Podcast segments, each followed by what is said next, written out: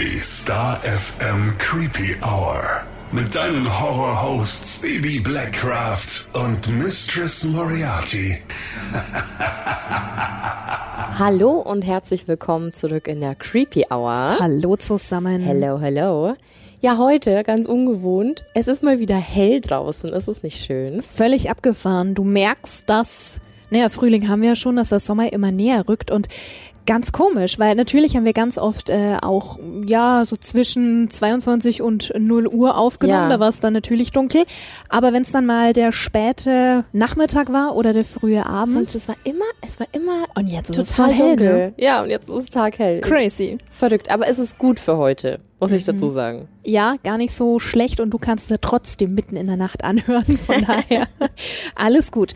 Heute, wir haben es ja schon angekündigt, geht es sozusagen ums Träumen 2.0, genauer gesagt um die Schlafparalyse. Ein Zustand, der doch recht beängstigend sein kann und äh, der ganz oft mit Geistern, Dämonen oder ähnlichem in Verbindung gebracht wird. Also von daher perfekt für unsere Creepy Hour. Absolut. Und ursprünglich kamen wir ja nur über unsere Folge aus dem Februar drauf. Da ging es nämlich um Ängste. Und Hörer Paul hat uns da damals auf das Thema Schlafparalyse aufmerksam mhm. gemacht. Und ja, wir haben das Thema nur ganz kurz angeschnitten und haben aber in diesen letzten zwei Monaten so viel Feedback bekommen und auch Betroffene, die sich gemeldet Absolut haben, abgefahren, ja. dass wir dachten, okay, heute wollen wir einfach mal die Geschichten der Menschen beleuchten und vielleicht auch einfach mal informieren, was es denn damit überhaupt auf sich hat. Mhm. Und vielleicht hast du sowas auch schon erlebt und denkst dir, hey, ich bin überhaupt nicht alleine ja. und was kann ich da machen? Zu den Erlebnissen unserer Hörer kommen wir auf jeden Fall später. Jetzt mal zu den Hard Facts. Die Schlafparalyse, also das ist so der bekannteste Begriff, wird hier und da auch Schlafstarre oder Schlaflähmung genannt und ist an sich eine ganz gute Sache, denn eigentlich schützt sie uns. Es gibt in unserem Schlaf hier verschiedene Phasen und von der REM Phase vom REM-Schlaf hast du bestimmt schon mal gehört. Das ist die Tiefschlafphase wäre ganz gut, wenn die jeder von uns mal erreicht, in der unsere Muskulatur auch erschlafft. Das hat natürlich den Sinn, dass wir eben nachts nicht in der Lage sind, unsere eigenen Träume in die Tat umzusetzen. Und das ist auch gut so, sonst wären wir Schlafwandler. Wollte ich gerade sagen, es kann gefährlich beneid ich keinen, ja. ja. Aber um es nochmal vereinfachter darzustellen, ich weiß, es ist ja ein wahnsinnig kompliziertes Thema. Was ist denn überhaupt diese REM-Schlafphase? Der Begriff REM kommt aus dem Englischen und bedeutet Rapid Eye Movement Movement, also rasche Augenbewegung. Man nennt den REM-Schlaf auch paradoxer Schlaf oder desynchronisierter Schlaf. In dieser Phase entstehen schnelle Augenbewegungen bei geschlossenen Lidern. Das ist ein ganz unheimlicher ja, ist ein ganz unheimliches Bild, wenn du das bei jemandem mhm. siehst, wenn sich unter dem geschlossenen Lid die Augen, alles zuckt, ne? Ja, die Augen ja. hin und her bewegen. Außerdem äh, verringert sich in dieser Phase der Tonus der Skelettmuskulatur. Das ist, was du vorher schon erwähnt hattest, Missy. Und der Blutdruck und der Puls steigt an. Also es ist relativ viel los bei uns im Körper, wenn wir in dieser Phase sind. Und ja, jetzt wird es ein bisschen komplizierter. Im Schlaf haben wir verschiedene Gehirnaktivitäten und unter anderem kann man die zum Beispiel ja, messen in elektrischen Aktivitäten. Und da gibt's verschiedene Wellen, zum Beispiel Delta, Theta oder Alpha-Wellen. Und in der REM-Phase sind auch meist sehr rege Beta-Aktivitäten zu erkennen. Und die Beta-Aktivitäten, die gibt's eigentlich sonst immer nur im Wachzustand. Also du siehst, da ist sehr, sehr viel geboten bei uns im Körper. Mhm. Bei uns Erwachsenen jetzt nimmt der REM-Schlaf circa 20 bis 25 Prozent des Schlafes eben ein. Also sagen wir mal, bei einer Schlafdauer von sieben bis acht Stunden sind es etwa zwei Stunden. Meist kommt man erst sehr spät in diese Phase rein, also eher zum Ende der Nacht. Was ganz spannend ist, bis ums achte Lebensjahr rum verringert sich die Zeit der REM-Phase von neun Stunden, also das ist der Stand äh, bei deiner Geburt, runter auf drei Stunden circa. Danach gibt's dann auch gar keine größeren Veränderungen mehr in der Dauer dieser Phase. Die meisten Träume finden in dieser Phase statt. Es gibt dann aber noch die Non-REM-Phase, also den Non-REM-Schlaf und da träumst du eher selten. Und was auch noch interessant ist, Bibi, du hast ja vorhin schon von den sich bewegenden Augen gesprochen. Diese Augenbewegungen in der REM-Phase, die zeigen, dass du gerade träumst. Und deswegen heißt es eben so. Macht total Sinn. Mhm. Ja. Und was auch noch abgefahren ist, in dieser Schlafphase treten nicht nur die Träume auf, sondern auch die nächtlichen Erektionen. Mhm. gibt's alles. Und in der REM-Phase bauen wir auch noch unser prozedurales Gedächtnis aus. Das ist für deine Fertigkeiten zuständig, mit denen du ja, alles so automatisch machst, alles automatisch einsetzt, sind so motorische Abläufe, wie zum Beispiel Laufen, Fahrradfahren, Schwimmen, Tanzen, Klavier spielen, Zähne putzen, Schreiben, auf Toilette gehen und ein großes Geschäft hinterlassen und, und, und. Das ist da alles mit dabei. Macht total Sinn. Ich habe schon immer zu den Menschen gehört, die immer drüber schlafen mussten. Also ich weiß, ich, zum Beispiel als, als Teenager war ich in so einer Tanzgruppe Ja. und ich konnte mir auf Anhieb nie diese Tänze merken. Mhm. Ich habe dann eine oder zwei Nächte drüber geschlafen und beim nächsten Mal ist es so viel einfacher gegangen. Ja. Ohne, ohne zu üben oder so, Ja. sondern einfach nur das nochmal durchzugehen, kann ich voll nachvollziehen. Oder Klassiker, Vokabeln lernen. Ich habe immer abends meine Karteikarten alle nochmal durchgelesen und hört man ja auch immer wieder, dass sich das dann eben über die Nacht nochmal verfestigt, ne? Krass, okay. Also jetzt wissen wir quasi, was in unserem Gehirn so los ist, wenn wir schlafen und was es mit der REM-Phase auf sich hat. Aber wie sich so eine Schlafparalyse für Betroffene tatsächlich auswirkt oder äußert, wissen wir noch nicht. Deswegen kommen wir jetzt mal zu Paul zurück, den ich vorher schon erwähnt habe. Der hat uns ja eine E-Mail geschrieben und uns so ein bisschen an seinen Erfahrungen teilhaben lassen und die würde ich jetzt mal ganz gerne vorlesen. Leg los. Wunderschönen guten Tag, ihr beiden. Gerade die neueste Folge gehört. Wieder mal echt top geworden. Vielen Dank, lieber Dankeschön. Paul. Hat mich echt gefreut, dass ihr auch kurz über die Schlafparalyse geredet habt. Ich selbst hatte diese schon öfter. Daran erinnern, was genau passiert ist, kann ich mich nur ganz vage. Als Jugendlicher, etwa 12 bis 14 Jahre alt, lag ich in meinem Zimmer auf den Rücken in meinem Bett und konnte mich nicht bewegen, als ich einen Schatten zwischen den Türrahmen gesehen habe. Die Tür war geöffnet. Ich konnte kein Gesicht erkennen. Der Schatten, der sich mehr und mehr zu einer Schattengestalt geformt hatte, kam sogar auf mich zu und stand mehrere Minuten neben meinem Bett, ohne dass ich mich bewegen oder sogar zu ihm umdrehen konnte. Nach einer Weile konnte ich mich dann aber aus dieser Paralyse befreien. Schon ganz puh. Hatte früher auch hin und wieder Probleme mit dem Schlafwandeln. Haben wir wieder den Punkt von dir vorher. Mein krassestes Erlebnis war etwa zu derselben Zeit während dieser Albträume oder den Schlafparalysen. Ich bin während der Nacht aufgestanden, aus meinem Zimmer gegangen und die Treppe hinunter, bis zur Eingangstür. Habe diese sogar geöffnet und bin rausgegangen. Ich habe damals bei meinen Eltern gewohnt, die ein Doppelhaus besitzen. Auf der einen Seite wohnten sie und auf der anderen mein Bruder. Bin dann rausgelaufen, rüber zu der Seite meines Bruders und stand einfach vor unserer Haustür. Mein Vater hat mich dann kurz darauf aufgeweckt, weil er gehört hat, dass ich die Eingangstür geöffnet hatte. Erinnern konnte ich mich dann erst wieder daran, dass es bitterkalt war und es sogar geschneit hat. Nur mit Boxershorts begleitet hatte er mich dann wieder ins Haus geführt und ins Bett gebracht. Gott, der Arme. Stell dir das mal vor. Heftig. Total beängstigend. Und jetzt kommt's. Ich bin jetzt 25 Jahre alt und befasse mich seit zwei bis drei Jahren etwa mit dem luziden Träumen. Habe es auch geschafft, meine Schlafparalyse etwas in den Griff zu bekommen. Aktuell sehe ich keine Gestalten oder ähnliches. Ich merke nur, dass ich wach bin und ich mich nicht bewegen kann.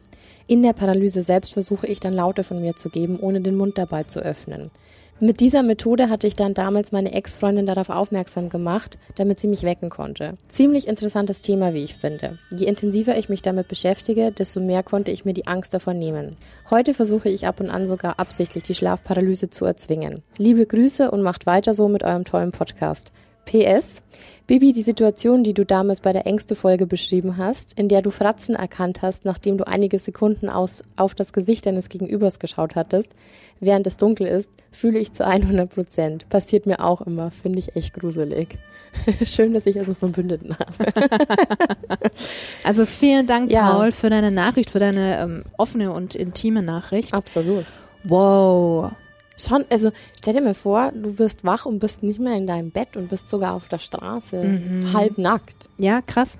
Ich habe mal einen Onkel gehabt und der hatte das auch in jungen Jahren und die haben das ganz lang nicht gecheckt und die waren im Urlaub auf Mallorca und er war auf einmal unten am Pool und hat halt an der Liege gepennt und da kam dann das Personal, weil die halt dachten, okay, Der ist der, betrunken der oder ist in so. Unterhosen, genau, der, der schläft da seinen Suff aus und das war halt überhaupt nicht. Und dann haben die den halt auch im Hotelzimmer dann immer eingesperrt, weil der geht ein paar Schritte und dann ist er halt im Pool. Ja, Aber auch wie beim Paul halt, bei den Wetterverhältnissen im Schnee, ich meine, der kann sich ja alles Mögliche holen, ne? ja, absolut. Oder in auf Auto reinrennen rennen oder was auch Ganz immer. genau. Echt creepy. Ja, total.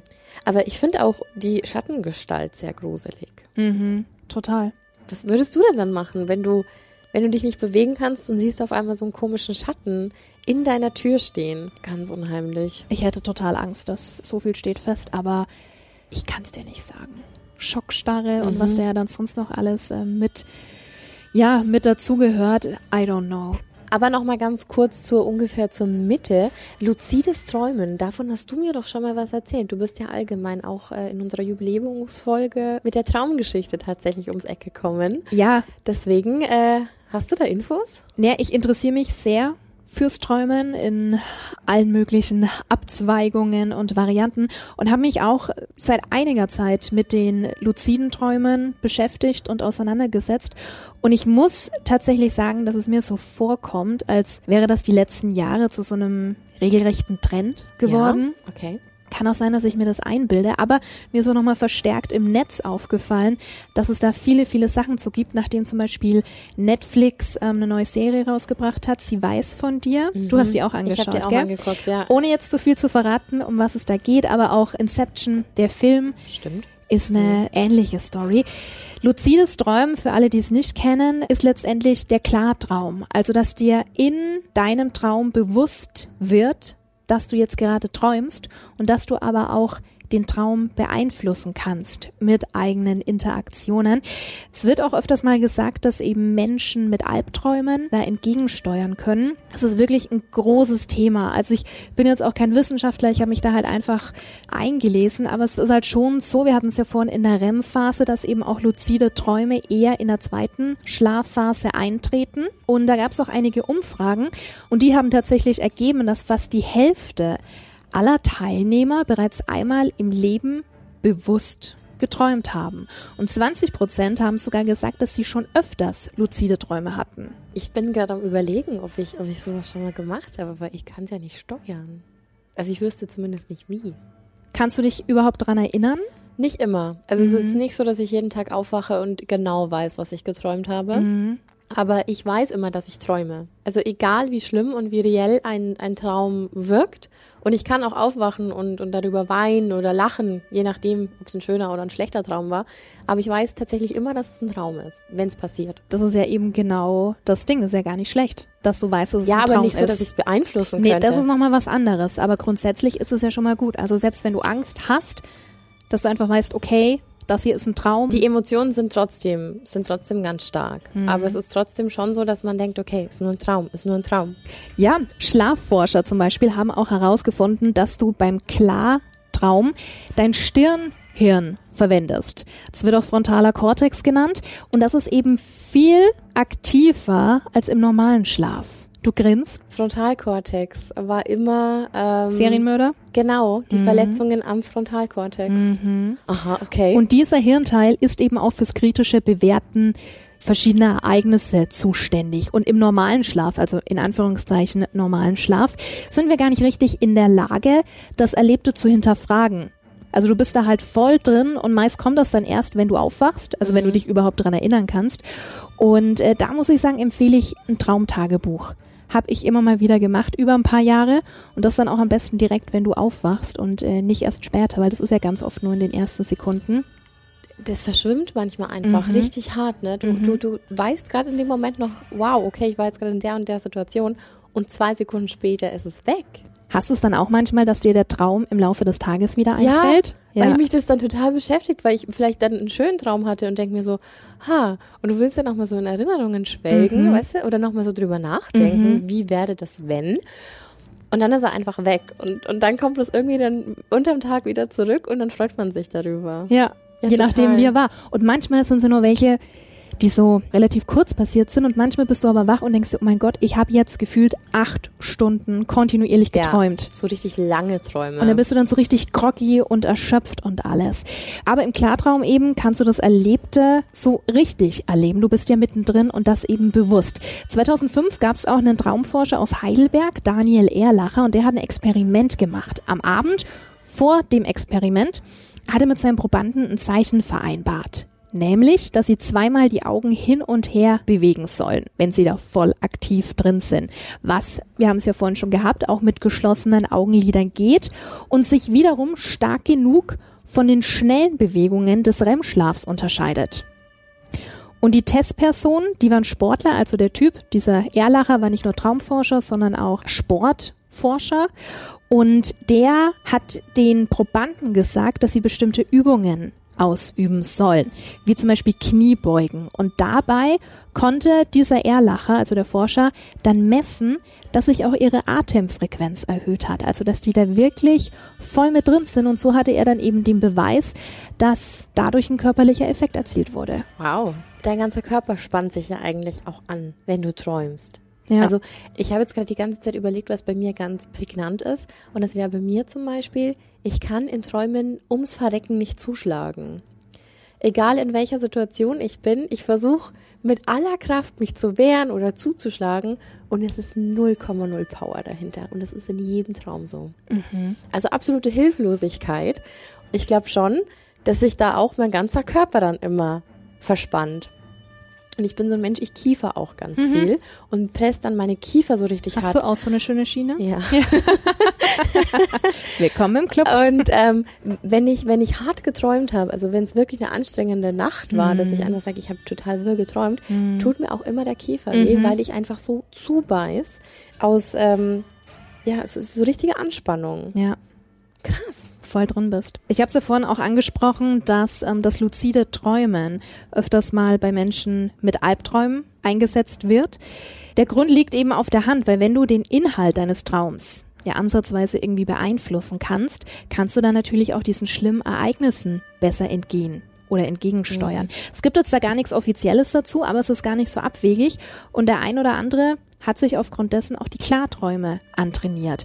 Andere empfehlen wiederum, die Träume aufzuschreiben, also auch viele Psychologen, und da deine Story umzuschreiben. Also wenn du zum Beispiel häufig wiederkehrende Albträume hast, dass du dann einfach das Ganze dir mal von der Seele schreibst und das dann aber umbaust. Sagen wir mal, du hast jetzt was, es kommt jemand und will dir was tun und du kannst einfach nicht zuschlagen. Dann würdest du dir eben in deiner eigenen Story das so umschreiben, dass du ihn voll fertig machst und der K.O. geht und alles gut wird und liest dir das dann immer wieder durch, täglich mehrmals. Und dann soll das Dann manifestiert sich das quasi. richtig.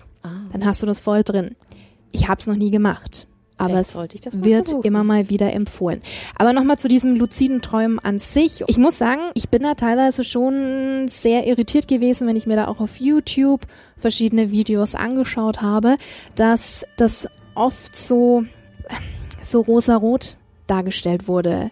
Die eine, die hat dann auch erzählt, dass sie sich dann vorstellt, sie hätte mit äh, dem Typen, den sie toll findet, den besten Sex ihres Lebens, wo ich mir denke, ist das jetzt für sowas gedacht? Ich weiß es nicht. Aber es ist halt schon dieses, na ja, oder du träumst, dass du reich und im Urlaub bist. Okay, ein bisschen Fantasy Island mäßig, ne? Ich Ja. baue mir die Welt so, wie ich es brauche. Ja. Und auch gewisse Anleitungen gehen da sehr auseinander. Es gibt Anleitungen zum luziden Träumen. Manch einer hat beschrieben, dass du nachts dir immer zur gleichen Zeit den Wecker stellen sollst. Viele machen das um drei Uhr. Baby schaut, ding ding, drei Uhr. Wollen wir das wirklich? Die offizielle Geisterstunde. Manche machen es auch um vier Uhr. Sprich, du stellst dir regelmäßig den Wecker. Wenn du was geträumt hast, dann bleibst du noch direkt liegen, also stehst überhaupt nicht auf, machst nur das Licht an oder lässt es auch dunkel und ähm, nimmst dir selbst eine Sprachnachricht am Handy auf und schilderst deinen Traum. Dann bleibst du wach. Für manche machen es 10 Minuten, 20 Minuten. Die einen haben gesagt, dass sie sich ein Glas Wasser holen und in der Wohnung rumlaufen oder sich auf die Couch setzen. Die anderen sagen, sie bleiben im Bett, lesen vielleicht noch mal was. Der nächste starrt einfach die Wand an. Und dann schläfst du wieder. Dann ist dieser nächste Punkt, dass du dich täglich hinterfragen sollst, ob du wach bist oder träumst. Also, dass sich diese Frage bei dir automatisiert. Sprich, eine logische Überprüfung deines aktuellen Bewusstseinszustandes. Und das macht auch jeder anders. Die einen zum Beispiel, die kneifen sich immer. Klassiker, Fingerzellen und auch da nochmal die Serie. Ohne zu viel zu verraten. Sprich, du zählst täglich mehrmals durch deine Finger eins, zwei, drei und schaust dir deine Sind's Hände wirklich zehn oder vielleicht mehr Ganz oder weniger, genau an. oder? Und andere haben auch noch gesagt, dass sie halt hüpfen oder irgendwie so ein bisschen was machen. Auf jeden Fall solltest du das kontinuierlich durchziehen für eine längere Zeit. Wie gesagt, ich habe es noch nie gemacht. Das ist das, was Leute erzählen und schreiben. Und dann ist es bei anderen ganz unterschiedlich. Also ich habe schon Berichte gesehen von verschiedenen Frauen auch, es waren hauptsächlich Frauen, die dann meinten, dass das bei ihnen nach zwei, drei Wochen funktioniert hat. Andere haben von Monaten berichtet. Und ja, Spannendes Thema. es ist super, super spannend und ich würde lügen, wenn ich behaupten würde, dass ich das nicht auch Stück für Stück mal ein bisschen probiert habe, mich da reinzufuchsen, täglich die Finger zu zählen, weil ich es, wie gesagt, extremst spannend finde. Auf der anderen Seite muss ich sagen, habe ich auch ganz viel Angst. Also ich weiß nicht, ob das so viel mit Selbstoptimierung zu tun hat, wie es ganz oft dargestellt wird. Ich würde mal sagen 50-50. Aber hast du Träume nicht eigentlich, um mit der ganzen Scheiße besser klarzukommen, weil du Sachen verarbeitest? Also ich glaube, unsere Träume haben ja schon irgendwo einen Grundstein und eine Daseinsberechtigung. Nicht umsonst gibt es auch diese ganzen Traumdeutungsbücher und Co. und Internetseiten. Ja, also ich möchte das Thema überhaupt nicht schlecht reden, ganz im Gegenteil. Ich finde es super interessant und cool, aber ich glaube, dass da medial viel kaputt gemacht wird. Und andere wiederum haben berichtet, dass er dann in dem Moment deine Seele den Körper verlässt. Ja. Es wird ja auch von Reisen gesprochen. Und dann ist halt immer wieder dieser Punkt, dass das ja zum Beispiel auch von Dämonen und Co. Ich bin jetzt sofort bei Insidious. Der- Dieser Film geht Mhm. genau um dieses Thema. Es ist krass, weil es wird doch immer mal wieder behandelt, aber man hat es gar nicht so auf dem Schirm, ne? Nee, weil es einfach nicht so betitelt wird. Ja. Und da wird immer mal wieder behauptet, dass es ja sozusagen sehr gefährlich sein könnte, weil gerade in diesem Moment zum Beispiel ein Dämon von dir Besitz ergreifen könnte. Du beschreibst gerade diesen Film. Ja, siehst du? Ja, aber macht's. Boah, und dann auch noch um drei Uhr nachts. Leute. Ah. Es ist so ein cooles Thema. Also falls einer unserer Hörer oder eine Hörerin mehr Erfahrung mit luziden Träumen hat, dann Her damit. gerne her damit. Es ist super spannend und ich muss sagen, ich würde mich da auch gern weiter reinfuchsen, aber ich habe echt, echt Und ich muss Muffe. auch dazu sagen, wir hatten noch nie so ein Thema in der Creepy Hour, das wissenschaftlich ist, psychisch ja so ein bisschen und dann aber doch total mystisch und übernatürlich. Sehr, sehr spannend. Wow. Luzide Träume haben mir davor überhaupt nichts gesagt. Deswegen fand ich das jetzt ultra spannend. Die Klarträume, ja. Krass. Ja, und vom luziden Träumen nochmal zurück zur Schlafparalyse. Wir haben eine sehr, sehr liebe Freundin, nämlich die Julie, und die hat leider diese Erfahrung auch schon machen müssen. Und die war so nett und hat uns eine Voice Message geschickt mit ihren Erfahrungen zur Schlafparalyse. Und da hören wir jetzt mal rein. Ja, hallo zusammen. Hier ist mal meine Geschichte über die, meine Erfahrung mit der Schlafparalyse. Und zwar als Background Story bin ich vor elf Jahren nach Deutschland gezogen, von Dänemark. Ähm, und bin hier in das ist mein jetzigen Ehemann in dieses ganz große altes Haus eingezogen. Ähm, in der Anfang musste ich hier ziemlich oft allein schlafen, weil er DJ ist und damals schon öfters halt bis um 5 Uhr morgens irgendwo auflegen musste und dann erst ganz spät halt zurück äh, heimgekommen ist. Ja, ähm, in der Anfang, als ich hier kam, dann fing es eigentlich auch ganz schnell an. Ähm, ich habe schlecht, schlecht geträumt und das hat sich dann so weiterentwickelt. Meine erste Erlebnis war, dass ich da lag in meinem Bett und guck über mich und man sieht ja, ich sehe halt das immer, wie das halt so ist, also wie man es kennt. Ähm, denke ich da mit offenen Augen und über mich schwebt ein dunkelblauer, wie so ein Nebel, ähm, mit einem Maskengesicht, mit so einem Teufelsfratze. Und es guckt auf mich runter und lacht unfassbar bösartig. Und dann auf einmal zieht es wie mit so einer Kraft, also so ein richtig heftiger Kraft.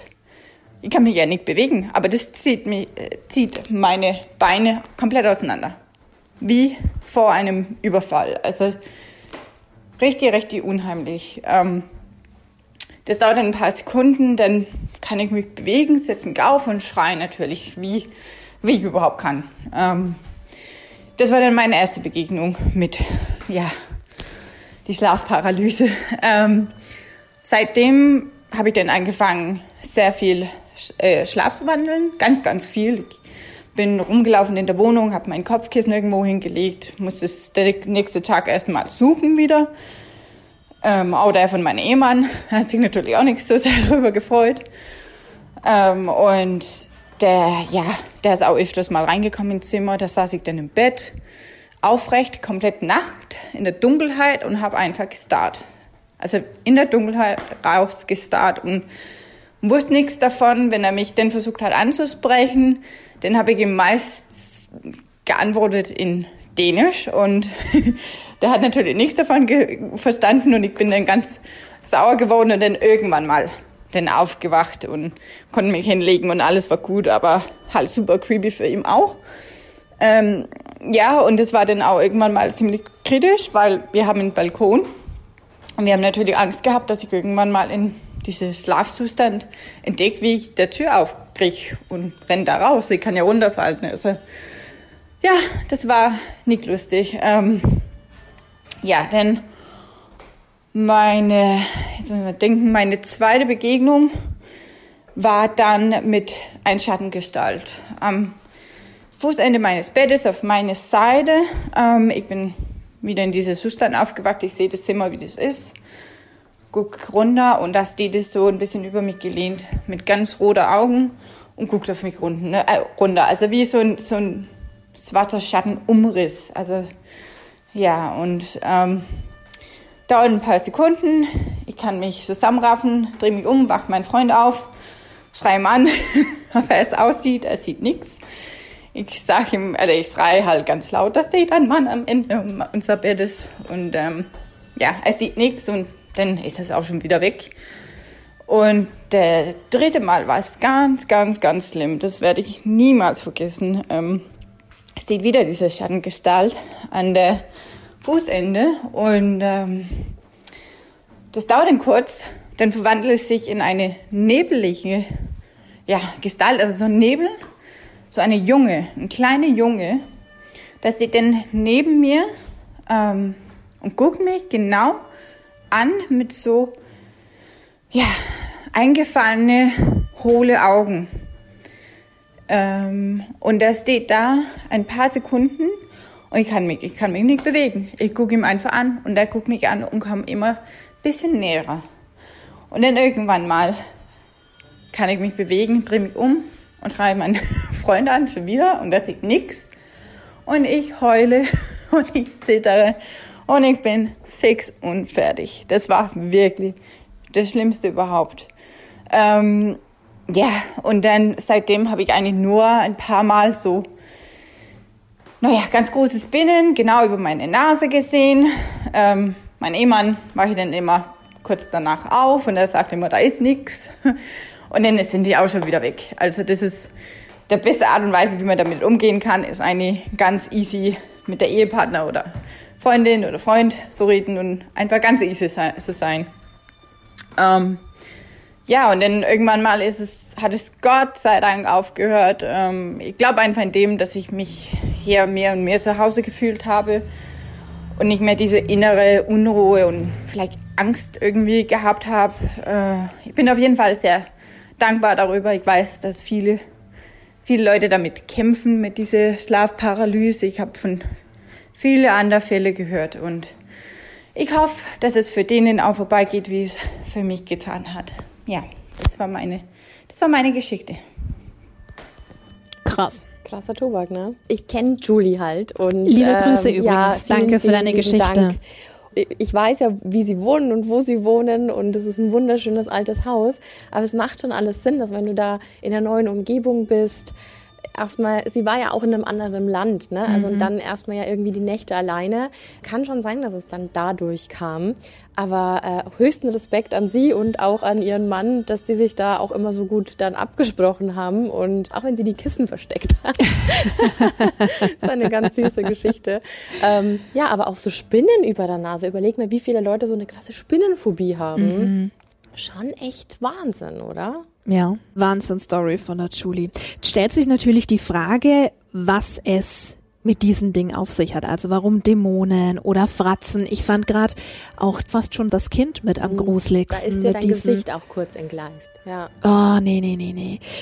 Ja, um das aber alles besser einordnen zu können, also diese Dämonen und Fratzen und dieses ganze Thema, müssen wir erstmal klären, dass es verschiedene Arten der Schlafparalyse gibt, was ich überhaupt nicht wusste, aber jetzt natürlich, nachdem wir uns da verstärkt reingefuchst haben. Es gibt zum Beispiel die Isolated Sleep Paralysis Episode. Dabei handelt es sich um eine einmalige Schlafparalyse, die jetzt der Betroffene nicht als besonders beängstigend empfindet und dann tatsächlich auch im Laufe des Alltags, wenn du arbeiten warst und andere Dinge gemacht hast, dann auch schon wieder vergisst.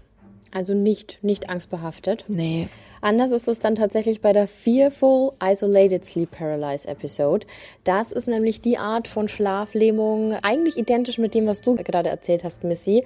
Nur, dass der Betroffene oder die Betroffene wahnsinnige Furcht empfindet und meistens liegt dies in der Halluzination begründet, weil die Betroffenen Angst haben vor der anhaltenden Lähmung oder auch vor dem Verrücktwerden. Also in dem, in dem Moment kann man es ja nicht zuordnen. Nee, gar nicht. Und dann legt man sich tausend Erklärungen vielleicht im Kopf zurecht und das ist die resultierende Angst daraus. Ja. Zwei verschiedene Varianten gibt es noch. Ich komme zu der nicht ganz so gruseligen. Das ist die Recurrent Isolated Sleep Paralysis Episode. Also Recurrent sagt ja schon der Begriff Wiederholung. Dementsprechend spielt der Wiederholungsaspekt hier eine große Rolle, da die Schlafparalyse eben nicht nur einmalig auftritt und sich eben im Laufe einer gewissen Zeitspanne häuft. Das sind circa sechs Monate. Und du hast jetzt eben das Gleiche, nochmal in gruselig. Genau, das nennt sich dann Recurrent Fearful Isolated Sleep Paralysis Episode. Also hier schon das Fearful mit im Namen. Ja, wie bei der einmaligen auftretenden Schlafparalyse gilt es hier auch, dass es wiederholte Episoden sind von besonders beängstigender Natur. Also man hat quasi panische Angst während diesem Zustand. Und die Wiederholung dieser furchteinflößenden Wachanfälle kann besonders belastend für Betroffene sein, weil sich dann so eine Angst aus dem Zubettgehen rauskristallisiert. Also das heißt, du steigerst dich schon so rein, weil du weißt, was dich diese Nacht vielleicht wieder erwarten kann. Mhm. Das ist wirklich Angst vorm Zubettgehen und Angst davor zu schlafen, was ja unfassbar ermüdend sein muss. Du kannst es Stück weit erklären, aber dann wieder doch nicht. Also es hat auch sehr viel Mystisches in sich, dieses Thema. Und wenn wir da mal viele, viele Jahrhunderte zurückschauen, so nächtliche Heimsuchungen oder Dämonen oder auch so Kreaturen, die waren ja schon immer Thema. Kommen wir nochmal zum Thema Halluzinationen. Die spielen da auch eine Rolle und denen wurden religiöse oder volkstümliche Bedeutungen zugeschrieben. Ganz genau, denn bereits in der griechischen Mythologie war da die Rede von Pan, dem Hirtengott, mit Ziegenfüßen, Hörnern und einem Bart und so soll er angeblich schon zur Welt gekommen sein. Das ist schon echt cool. Mhm. Und der wurde immer mit dieser Schlafparalyse in Verbindung gebracht. Also der war quasi dieses Sinnbild dafür in der griechischen Mythologie. Und wenn Pan sich verärgert fühlte, hat er seine Opfer gejagt, solange bis sie schließlich vor Panik starben. Also auch hier wieder diese Connection zu dem, man hat einfach Angst, auch zu Bett zu gehen, was ja dann mitschwingt, diese Panik. Und im Mittelalter glaubte man daran, dass das Phänomen mit dem Teufel und dem Dämon in Verbindung steht. Also mhm. was auch wieder die Ziegenhörner und Füße erklären würde. Man ging davon aus, dass die Schlafparalysierten von Kreaturen aus der Unterwelt heimgesucht wurden hatte quasi zur Folge, dass religiöse Gemeinschaften hinter allem Hexerei und schwarze Magie vermutet haben, so wie früher halt hinter allem. Und äh, meistens sind die Betroffenen von Schlafparalysen dann tatsächlich auch auf dem Scheiterhaufen gelandet. Hexe! Ja, leider. Kennen wir ja das Thema, ne? Wir kommen gleich zu weiteren Wesen, aber was ganz, ganz, ganz, ganz, ganz viele berichten, ist eben dieses Gefühl oder einfach die Wahrnehmung, dass ein Dämon auf deiner Brust sitzt und dir eben im Zuge dessen die Luft zum Atmen nimmt, was ja wirklich so der Horror ist. Absolut. Also eigentlich in Kombi, dass du keine Luft mehr bekommst und dass irgend so ein Viech auf dir drauf hockt. Die Schlafparalyse wurde im Volksmund auch Hexendrücken genannt. Da haben wir es wieder. Oder Alb Druck. In der germanischen Mythologie war der Nachtalb oder auch Nachtmar eben ein Fantasiewesen, das in der Nacht seine Opfer aufsucht und eben auf ihnen drauf sitzt.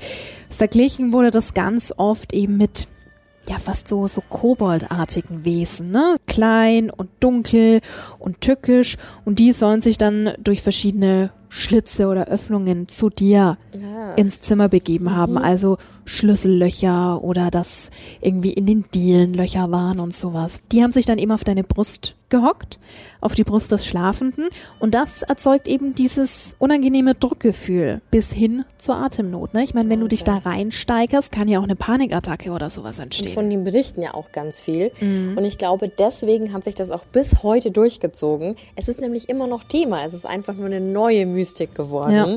Also das heißt, weg von diesen, von diesen klischeehaften Sachen ist es zum Beispiel so, dass in Irland, Schottland und Kanada nach wie vor tatsächlich die Rede von Hexen ist, die einen nachts aufsuchen. In Südostasien sind es vorwiegend Geister von Verstorbenen. Und in den USA, da wird die Schlafparalyse eigentlich mit den Shadow People in Verbindung gebracht, also mit den Schattenmenschen. Von dem hat ja Julie vorher auch gesprochen, dass sie quasi ein Schattenwesen gesehen hat. Mhm. Nochmal zu den Halluzinationen. Also da gab es eine Langzeitstudie, 1999 kam die raus, die sich eben mit Erfahrungsberichten zur Schlafparalyse beschäftigt hat.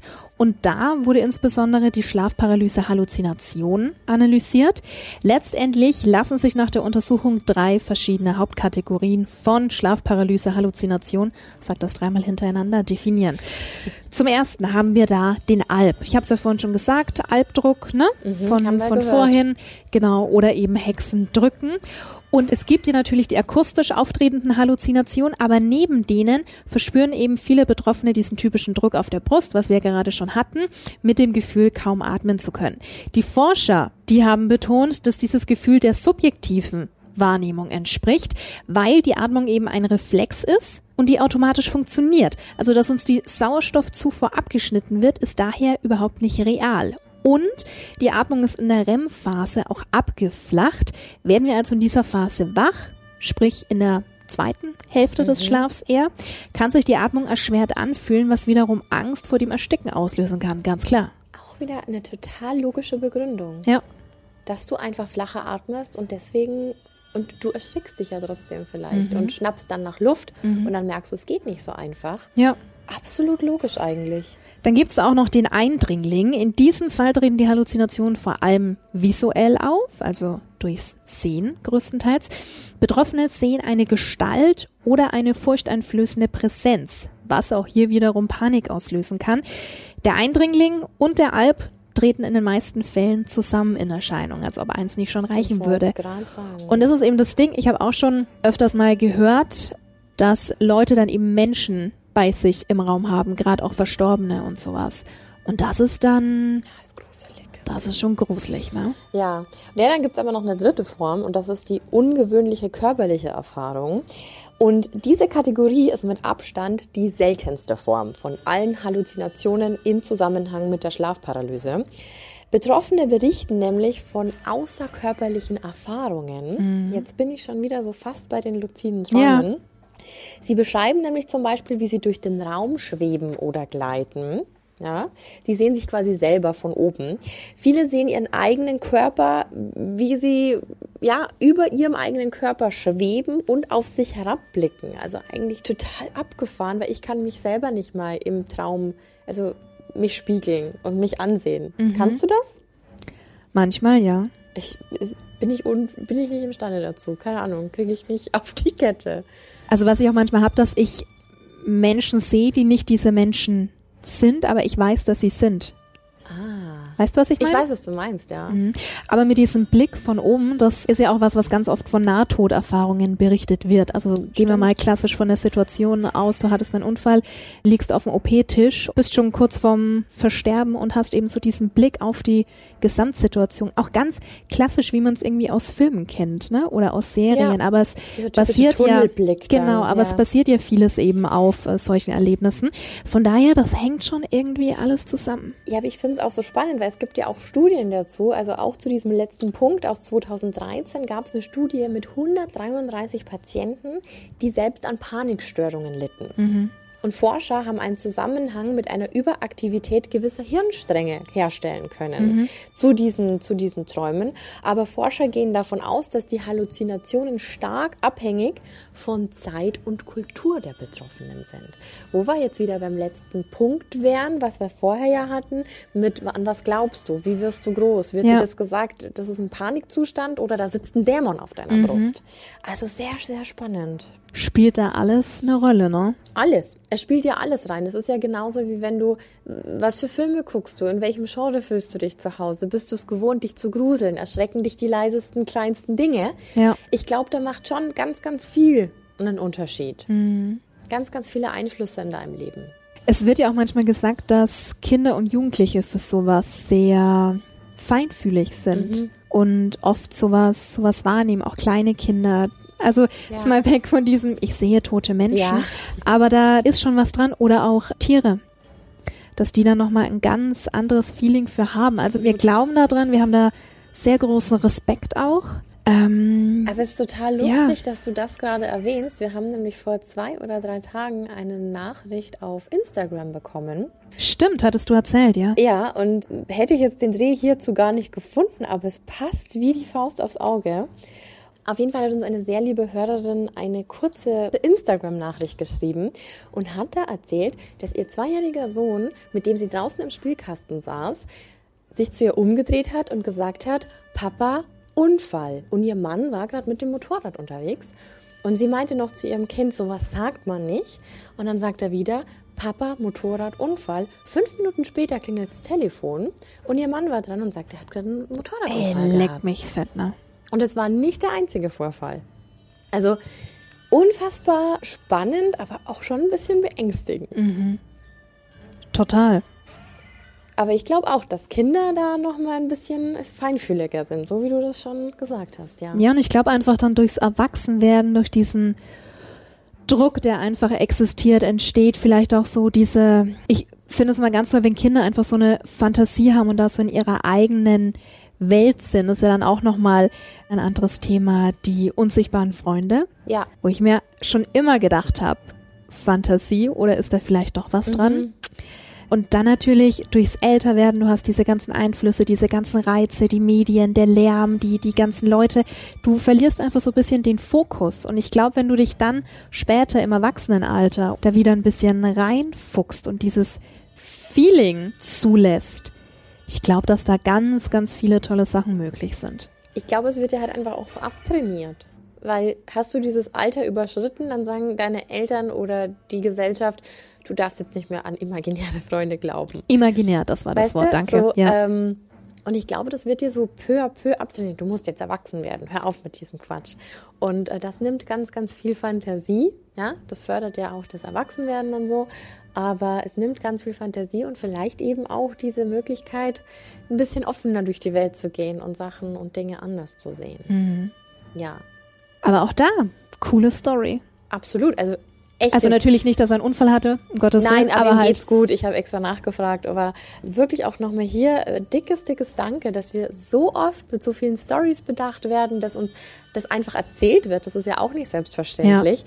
Aber das ist jetzt die perfekte Überleitung, weil wir haben nämlich jetzt gleich einen Podcast-Gast. Einen Podcast-Gast. Ich wollte Studiogast sagen, aber bestimmt ja nicht.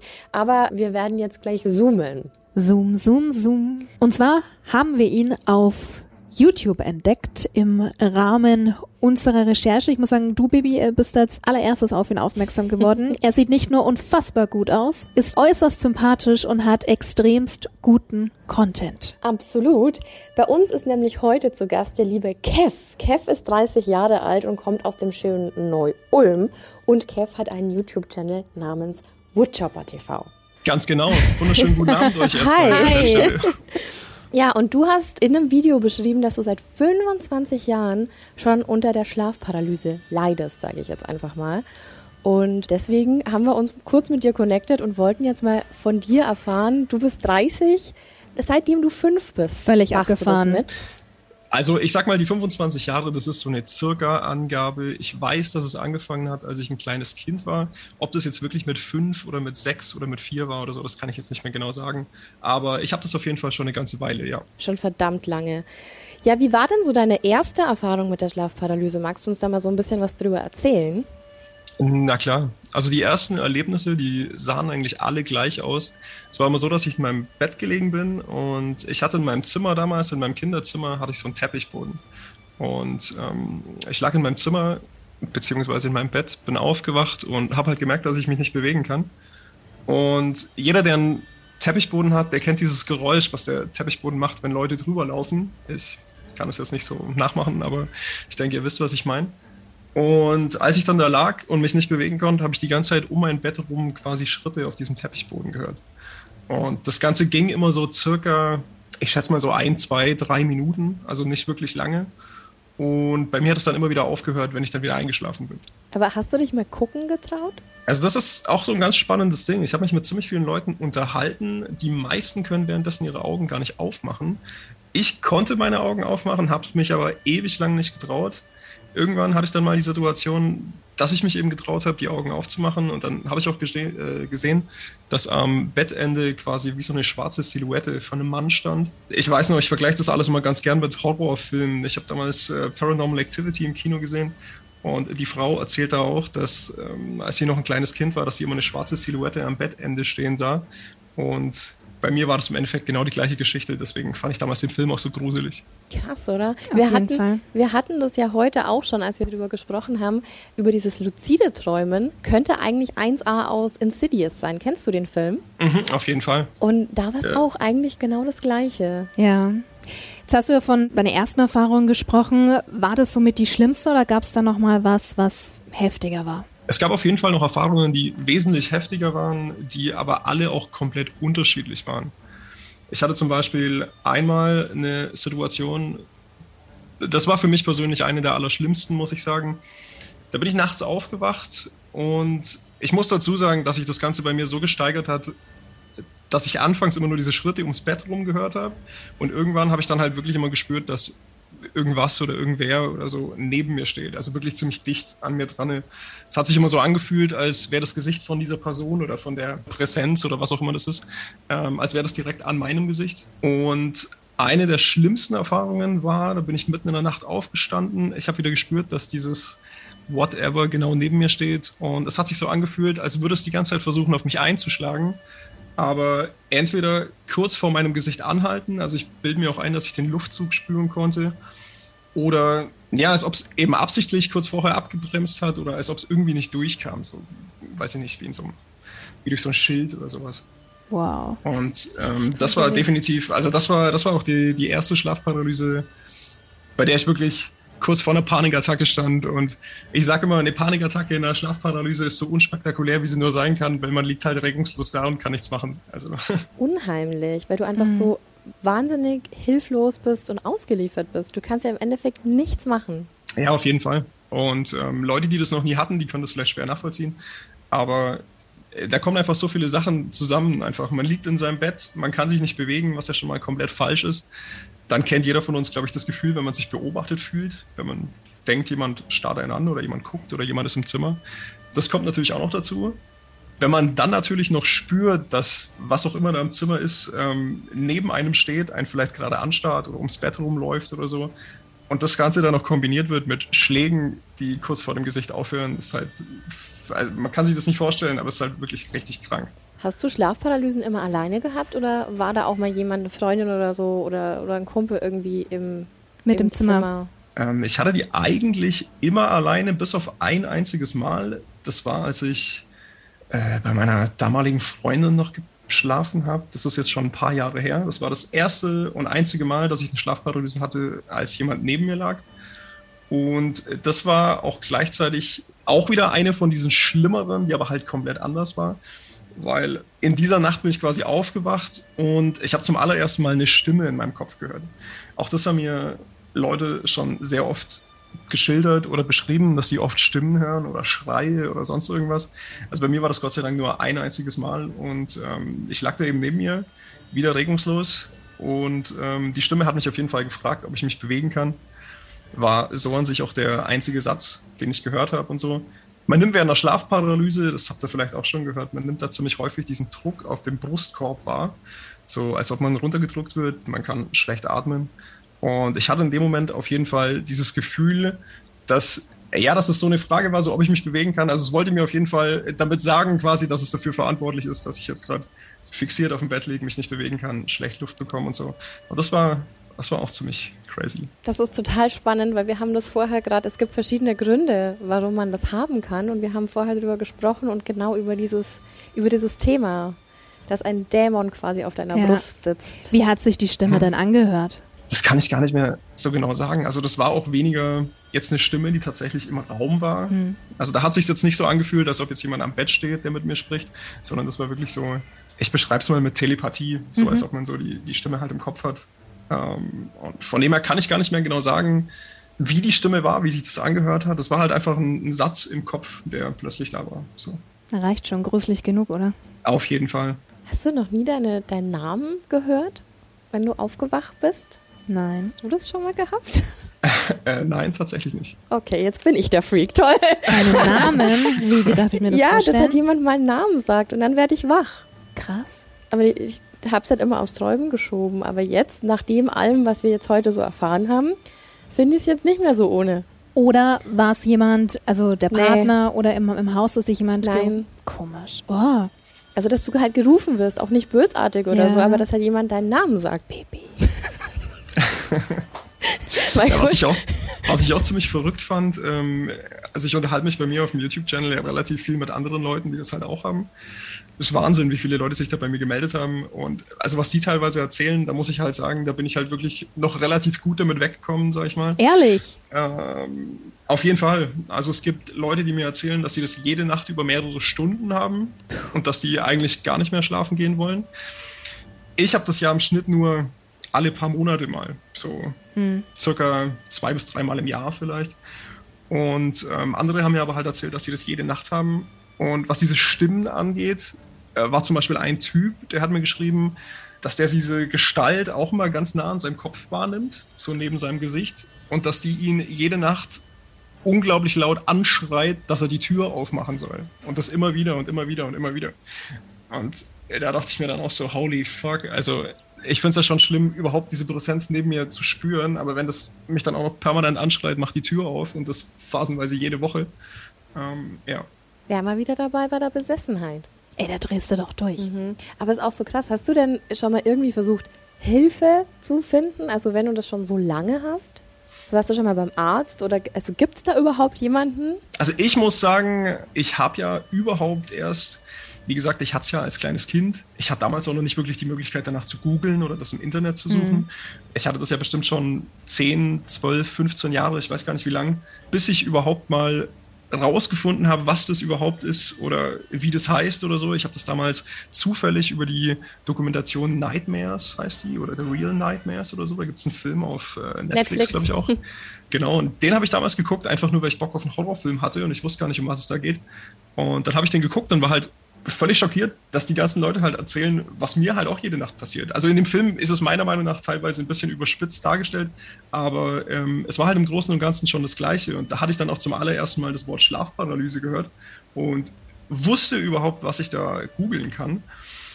Und da ich das aber im Schnitt nur, wie gesagt, zwei bis dreimal vielleicht im Jahr habe, habe ich mir da noch nie wirklich Hilfe gesucht oder so, weil ich sage jetzt mal, das ist zwei bis dreimal jeweils für ein paar Minuten und damit komme ich super klar. Also ich habe auch schon mal erzählt in einem anderen Video, ich würde es gar nicht, ich würde es gar nicht weghaben wollen. Also es ah, ist halt okay. für, für, für mich als alten Horrorfilm-Fan ist es halt diese zwei, drei Mal im Jahr eigentlich ganz cool, sowas live mitzuerleben. Kann ich aber auch erst jetzt sagen, nachdem ich das jetzt ein paar Jahrzehnte schon habe. Als kleines Kind hätte ich natürlich gesagt, nee, ich will das nicht mehr haben. Jetzt inzwischen äh, komme ich ganz gut damit klar. Aber ich empfehle auch immer wieder Leuten, mit denen ich rede oder die mir schreiben, gerade wenn die das jede Nacht haben und wenn die das jede Nacht mehrere Stunden haben und die erzählen zum Beispiel auch, ähm, wenn die während der Schlafparalyse wieder einschlafen, dann ist es bei mir ja fertig. Also ich wache dann am nächsten Morgen zufrieden auf und habe es quasi geschafft, das Ding zu überwinden. Die erzählen dann aber teilweise, dass sie einschlafen und immer wieder in der Schlafparalyse aufwachen und das vier bis fünf Mal in derselben Nacht und das teilweise auch jede Nacht. Und den Leuten habe ich dann halt wirklich geraten, dass sie sich, weiß ich nicht, professionelle Hilfe bei einem Psychologen oder sowas mal suchen oder bei irgendjemandem oder in einem Schlaflabor. Ähm, das führt ja dann um schon sich zur daran, Angst, also zur Angst um vom sich, Schlafen. Ja. ja, also die meinten halt auch, also die haben halt so gut wie gar keine Ruhephasen mehr. Weil ja. Eigentlich nachts, wo du Energie tanken sollst, ja, die haben Angst vor den Nächten, die haben Angst, schlafen zu gehen und die kommen halt auch nachts überhaupt nicht zur Ruhe, weil da der Adrenalinspiegel eigentlich am höchsten ist. Ich wüsste nicht, was ich. Ich auch nicht. Was ich machen würde. Ich auch nicht. Keine Ahnung. Aber ich habe da meine eigene Theorie und ich hoffe, es ist okay, wenn ich dich das jetzt frage. Ich gehe davon aus, dass es ja alles projizierte Ängste sind. Also du hast es irgendwann schon mal gesehen. Sind diese Dinge, die du gesehen hast, kamen die schon mal irgendwann, vielleicht auch unterbewusst, in deinem Leben vor, dass du die schon mal irgendwo gesehen hast? Es ist mir schon klar, dass jetzt nicht Michael Myers neben deinem Bett steht, wenn du sowas hast. Aber weißt du, irgendwo muss diese, diese Erscheinung ja herkommen. Die muss ja irgendwo in deinem Kopf gespeichert sein. Und ich dachte, man ruft es quasi irgendwo ab.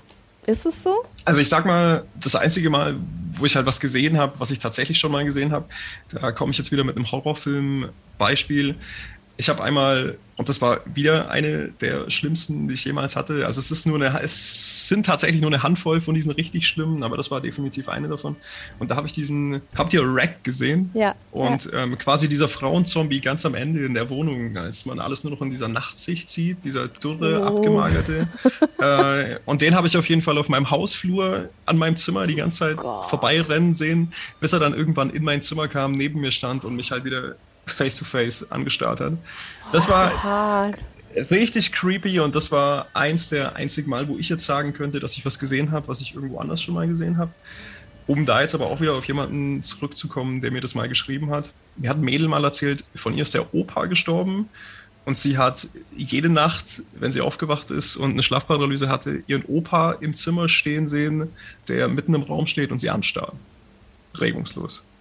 Und das war dann auch wieder so ein Ding, wo ich gesagt habe, okay, bei mir sind es, naja, in Anführungszeichen nur Horrorfilmgestalten. Aber wenn ich mir jetzt noch vorstelle, dass äh, verstorbene Familienangehörige in meinem Zimmer stehen und mich regungslos anstarren über mehrere Minuten, also da bleibe ich, ich persönlich lieber bei meinen, bei meinen Horrorfilmgestalten. Hast du denn Tipps für unsere Hörer, die sowas durchleben? Ich habe ein paar Tipps. Ein Tipp ist, viele Leute sagen, und da gehöre ich auch dazu, also ich hatte Schlafparalysen bis jetzt immer nur, wenn ich auf dem Rücken oder auf dem Bauch geschlafen habe. Ein Tipp ist quasi auf der Seite liegen. Da passiert es wohl relativ selten. Ich habe auch schon von Leuten gehört, die das auf der Seite haben. Bei mir ist es überwiegend nur Rücken und Bauch. Viele Leute sagen auch, wenn man in einer Schlafparalyse ist und man möchte das Ganze dann überwinden quasi oder man möchte da schnell rauskommen, dann soll man sich ruhig auf seine Atmung konzentrieren, konzentriert, ruhig, ja, eben atmen und einfach versuchen, wieder einzuschlafen. Ist auch das, was ich persönlich immer mache, funktioniert meiner Meinung nach am besten. Von einer anderen habe ich mal gehört, sie guckt sich in dem Moment in ihrem Zimmer um, fixiert sich auf Sachen, die einfach anders sind wie in der Realität und versucht sich dadurch ganz bewusst klarzumachen, dass es gerade eine Schlafparalyse ist. Und die meinte zum Beispiel, dass sie dann immer aufwacht, was auch noch eine Möglichkeit ist.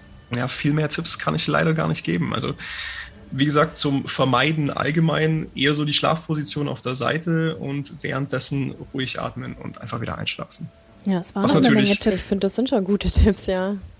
Wa- Was natürlich nur hilft bei Leuten wie mir, sage ich jetzt mal, die, wenn sie wieder einschlafen, natürlich dann auch das Ganze überwunden haben. Wenn du jetzt einer bist und ich möchte wirklich jeden ansprechen, der das jede Nacht hat oder verdammt oft und über Stunden. Ich kann euch nur das Gleiche sagen, was ich zu, meinen, zu meiner Community auch immer sage. Es ist einfach keine Schande, zu einem Psychologen zu gehen oder sich professionelle Hilfe zu holen. Viele schämen sich immer, viele denken dann immer, sie sind, weiß ich nicht, komplett durchgeknallt oder da gehen nur Freaks hin oder so. Aber ich kenne ziemlich viele Leute, die auch wegen anderen Gründen zu Psychologen gegangen sind. Und mir hat noch keiner hinterher was Negatives gesagt. Jeder sagt, die helfen einem einfach auf einer Ebene, die man sich so jetzt erstmal nicht vorstellen kann. Und genau, schämt euch einfach nicht, euch professionelle Hilfe zu suchen. Immer. Mein Tipp an euch. Immer. Sehr schön. Ist doch ein gutes Abschlusswort. Wunderbar. Also ich habe schon gesehen, du hast auch mehrere Videos zur Schlafparalyse auf deinem YouTube-Channel, richtig? Ganz genau. Ich habe anfangs mal zwei Videos aufgenommen. Das erste, in dem ich eben über meine Erfahrungen spreche. Das zweite, wo ich mir so ein bisschen die Erfahrungen von anderen Leuten angucke. Und weil sich einfach so unglaublich viele Leute bei mir gemeldet haben, die mir alle seitenweise ihre eigenen Erlebnisse erzählen und schildern, mir teilweise auch Sprachnachrichten schicken und so, die ich mir alle gern anhöre, habe ich angefangen, dann auch Videos darüber zu machen, über die Geschichten von den Leuten, weil da wirklich unglaublich spannendes Zeug dabei ist. Und jeder, der es interessiert, guckt gerne bei mir vorbei. und schaut euch die Videos an. Schaut Woodchopper Zeug dabei. TV. Große Empfehlung. Möchte ich euch nicht länger aufhalten, dann wünsche ich euch noch eine gute Folge, ja? Dankeschön. Dir noch einen schönen Abend. Ja. Nicht zu viele Horrorfilme gucken. Ich versuch's. Also, mach's Okay. gut. Ciao. Mach's Ciao. gut. Ciao. Ich bin völlig baff. Ich auch. Also ich finde es so beeindruckend, wie man seit 25 Jahren jeden Tag damit schlafen gehen kann, dass es vielleicht passiert. Ja, vor allem mit einer Leichtigkeit. Ja, mit also, einer Coolness. ja, wer ja auch noch meinte, naja gut, das gehört jetzt einfach dazu und ich möchte es gar nicht mehr müssen. Hm, okay. Ja, höchsten Respekt, ja. Auf jeden Fall große Empfehlung von uns. Schau gerne mal bei Kev vorbei. Genau, Shoutout an Woodchopper TV. Wir verlinken das Ganze auch nochmal auf Instagram, damit ihr den netten Herrn auch mal besuchen könnt und bei ihm mal vorbeischauen könnt. Lasst ein Like da. Und wenn ihr nach noch mehr Info ist äh, bezüglich der Schlafparalyse, hat Kev ja dann auch noch einige Videos, die auch noch ein paar Minütchen länger gehen als jetzt bei uns in der Sendung. So schaut's aus. Wundervolle Folge. Lange, lange Ja. Folge mit interessanten Beiträgen unserer Hörer und mit unserem Gast. Fand ich schön. Können wir gerne nochmal machen Fand in ich diesem auch Ausmaß. total toll. Also ich hätte nicht gedacht, dass das Thema so viel hergibt und war selbst überrascht. Bin jetzt echt ein bisschen geplättet, was wir jetzt heute alles erfahren haben. Das sind schon krasse Themen. Absolut. Also in diesem Sinne vielen Dank fürs Zuhören, wie immer. Bleibt gesund, passt auf euch auf. Das ist das Allerwichtigste. Kontaktier uns, Insta, Facebook oder Mail creepyhour at starfm.de. Dir eine schöne Woche und bis nächsten Freitag. Bye bye. Ciao.